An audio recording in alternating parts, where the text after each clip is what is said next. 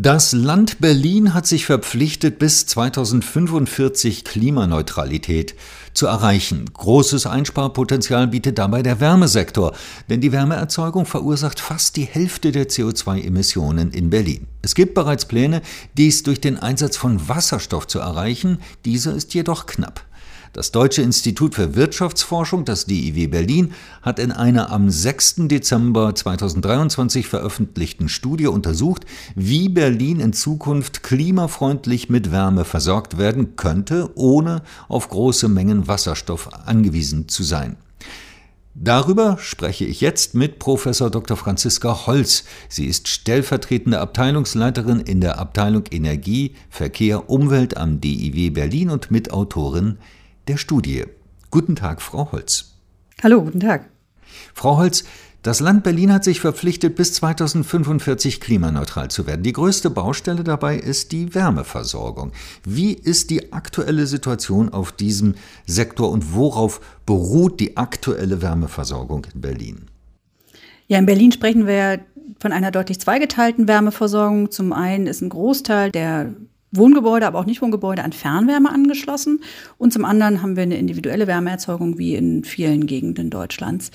Bei beiden, sowohl in der individuellen Wärmeerzeugung als auch bei der Fernwärme, haben wir im Moment eine sehr große Abhängigkeit von Erdgas. Sprich, wir haben viele Heizwerke und Heizkraftwerke, die mit Erdgas betrieben werden. Früher hatten wir ja auch sehr viel Kohle genutzt. Da sind wir zum Glück schon weitgehend weg von. Aber auch individuell nutzen sehr viele Leute Erdgas und teilweise auch noch Erdöl. Also wir haben immer noch über 15 Prozent, fast 20 Prozent Heizölnutzung äh, in der individuellen Wärmeerzeugung.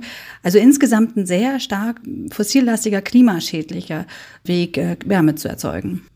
Was hat denn Berlin nun geplant, um seine eigenen Ziele zu erreichen, um eben halt bis 2045 klimaneutral zu werden? Also was ist da im Bereich des Wärmesektors geplant in Berlin?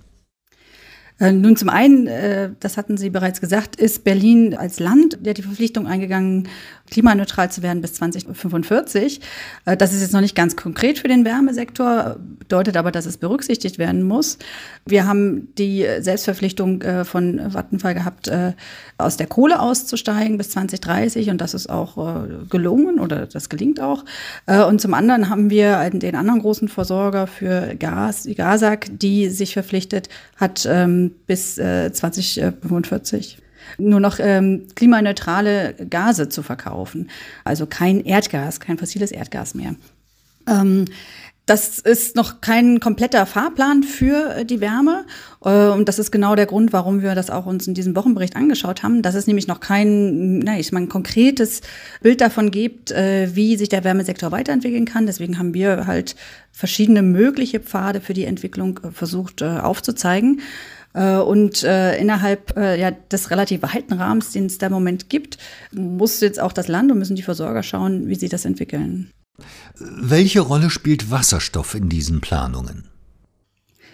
Ähm, die Planungen äh, sind im Moment vor allen Dingen von Vattenfalls Seite. Die ist, hat einen Vattenfall einen sogenannten Dekarbonisierungsfahrplan vorgelegt. Und dieser Dekarbonisierungsfahrplan sieht einiges an Wasserstoffnutzung vor. Äh, also wir haben da, das ist relativ vage noch äh, in der Darstellung, aber man gewinnt da den Eindruck, dass man quasi einen Teil der heutigen mit Erdgas betriebenen Heizwerke und Heizkraftwerke auf Wasserstoff äh, umstellen möchte. Und das bedeutet sehr große Mengen an Wasserstoff, die äh, erstmal irgendwie erzeugt werden müssten. Sie haben verschiedene Modellszenarien untersucht. Was für Szenarien sind das und was lässt sich aus ihnen ableiten? Ja, wir haben tatsächlich in Berlin im Moment noch eine gewisse Unsicherheit äh, bezüglich der äh, Verfügbarkeit von erneuerbaren, klimafreundlichen äh, Potenzialen, sodass äh, ja, erneuerbaren Technologien genutzt werden können. Und deswegen haben wir zwei Szenarien äh, durchgerechnet, die verschiedene Annahme für diese erneuerbaren Potenziale nehmen. Also zum einen ein äh, Szenario, wo eher äh, ja, wir einen sehr breiten Rahmen erneuerbaren Potenziale, zum Beispiel in der Geothermie, aber auch äh, wie viel hm, Abwärme von, äh, von Rechenzentren oder von Abwasser wir nutzen können, reingerechnet sind. Und zum anderen haben wir das kontrastiert mit einem niedrigeren erneuerbaren Potenziale-Szenario, äh, wo also mehr Einschränkungen bestehen, wie viel von den möglichen Potenzialen genutzt werden können. zeichnet sich daraus ein Weg ab, den Berlin gehen könnte, den das Land Berlin gehen könnte, um klimaneutral heizen zu können in Zukunft?